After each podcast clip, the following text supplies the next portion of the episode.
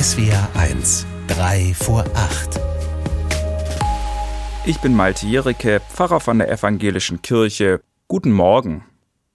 Wie sagt man? Eine Frage, die Kinder oft hören. Wie sagt man, wenn man eine Einladung oder beim Einkaufen einen Keks bekommen hat? Na klar, danke. So bekommen Kinder es beigebracht.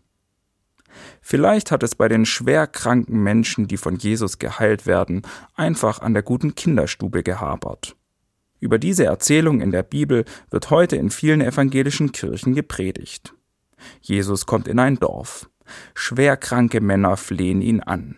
Jesus, lieber Meister, erbarm dich. Die Männer sind ausgeschlossen aus der Dorfgemeinschaft, Ansteckungsgefahr. Getrennt von Familie und Freunden, es geht ihnen wirklich mies. Sie haben Hilfe bitter nötig. Und Jesus hilft.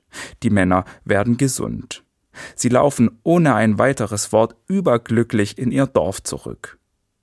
Nur einer von ihnen bleibt plötzlich stehen, dreht um und kommt nochmal zu Jesus zurück.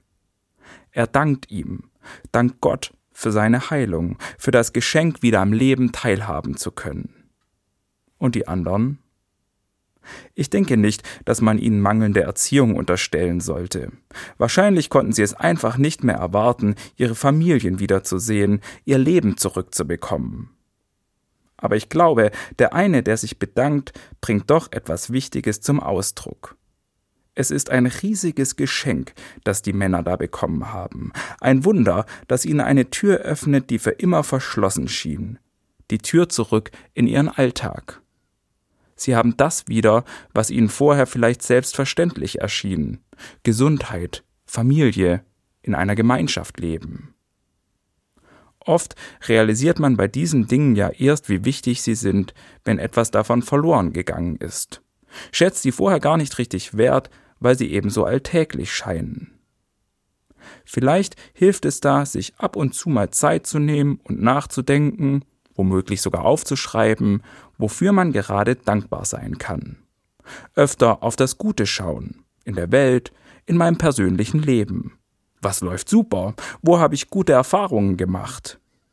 Ich denke, sich das ab und zu bewusst zu machen, kann zu einer positiven Sicht auf das eigene Leben beitragen.